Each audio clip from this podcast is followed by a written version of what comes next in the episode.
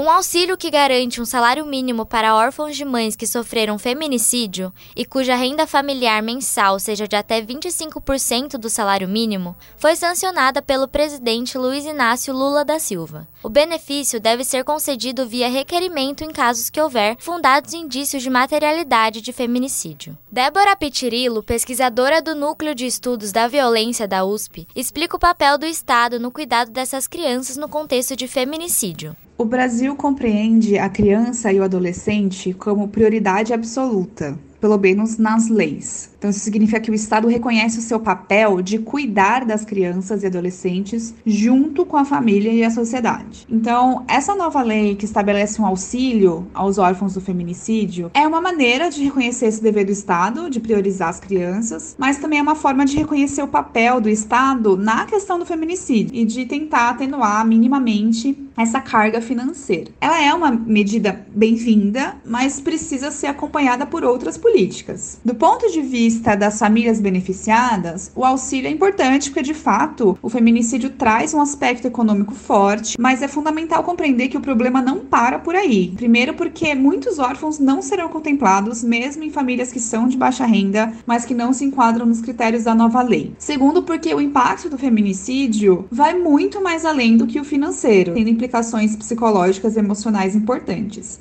De acordo com o Anuário Brasileiro de Segurança Pública de 2023, houve alta de registro de todos os crimes quando se considera apenas as vítimas mulheres.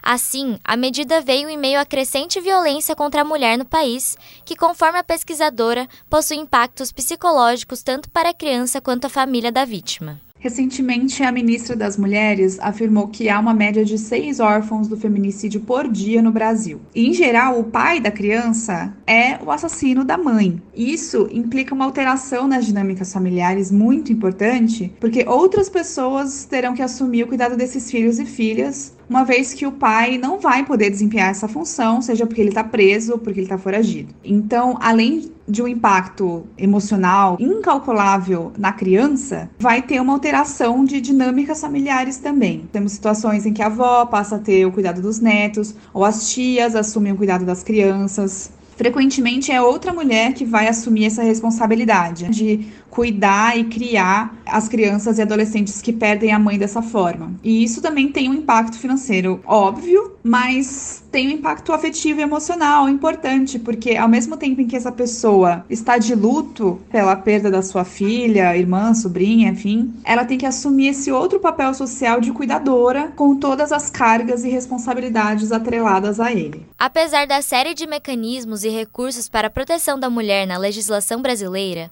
ainda há diversos desafios para garantir de fato a segurança dessa população no país. Helena Regina Lobo da Costa, professora da Faculdade de Direito da USP, discorre sobre dois principais desafios. A legislação brasileira, de fato, apresenta diversos conceitos, princípios muito relevantes para a defesa da mulher nessas situações, mas me parece que os principais desafios da aplicação prática podem ser enquadrados em dois grandes conjuntos. O primeiro é um relativo à infraestrutura. Nós ainda enfrentamos deficiências na estruturação de delegacias das mulheres, de casas de abrigo para as mulheres que que precisam sair é, da casa. Então é muito importante ela ter um local de acolhimento. Muitas vezes nós não temos em todos os lugares do Brasil. O segundo conjunto é que a violência contra a mulher ela depende de uma alteração cultural e essa é sempre uma alteração muito difícil e demora para acontecer. Então isso só vai acontecendo aos poucos, conforme cada vez mais as questões vêm aparecendo na imprensa, na discussão pública em geral. Então esse é um aspecto aspecto de alteração mesmo de médio e longo prazo, que eu acredito que já esteja em curso, mas que infelizmente não muda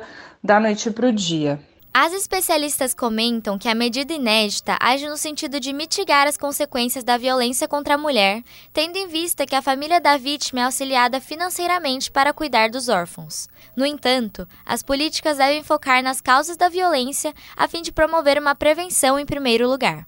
Eu conversei com Débora Pitirilo, pesquisadora do Núcleo de Estudos da Violência, e Helena Regina Lobo da Costa, professora da Faculdade de Direito da USP, sobre o auxílio aprovado para órfãos de feminicídio.